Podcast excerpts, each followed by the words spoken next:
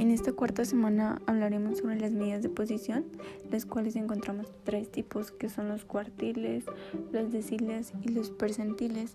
En los cuartiles encontramos que son tres valores que se dividen en cuatro datos, por así decirlo, o en cuatro divisiones. su fórmula para los tres es la misma, simplemente que al momento de, de dividir algún valor es dependiendo el que vayamos a encontrar porque para los cuartiles es tendremos que dividir en cuatro su forma sería cuartiles igual al límite inferior em, de la clase también K es dependiendo el valor que queramos encontrar en el cuartil, o sea, el cuartil 1, 2, 3 o el 4.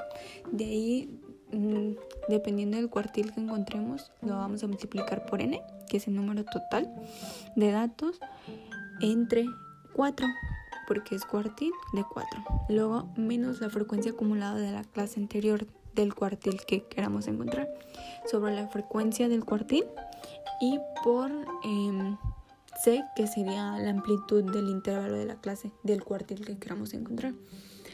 Ahora, es lo mismo, la misma fórmula para los deciles, pero en este caso son nueve valores que dividen el conjunto ordenado para encontrar 10 posiciones o 10 divisiones.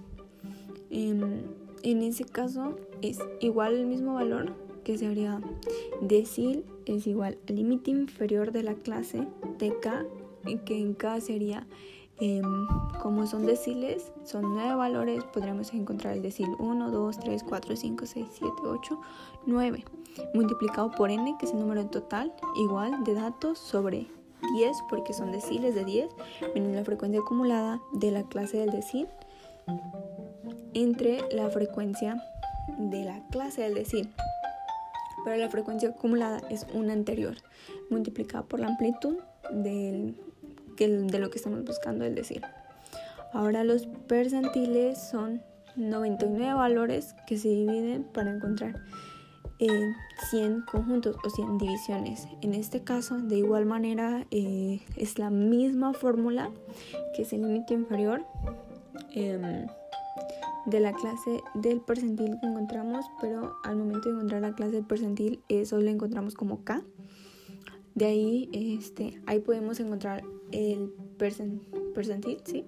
Del 1 hasta el 99. Cualquier valor que queramos encontrar. De ahí, de igual manera, multiplicado por n sobre 100, porque en este caso son percentiles que corresponde a 100, menos la frecuencia acumulada de la clase del percentil anterior del que encontramos sobre la frecuencia de este caso del percentil exactamente sobre disculpa por la amplitud y pues es súper fácil, es sencillo, simplemente es cuestión de practicarlo y ejercerlo para que sea más como que más dinámico y se lo aprendan de mejor manera al momento de tener ejercicios y la práctica.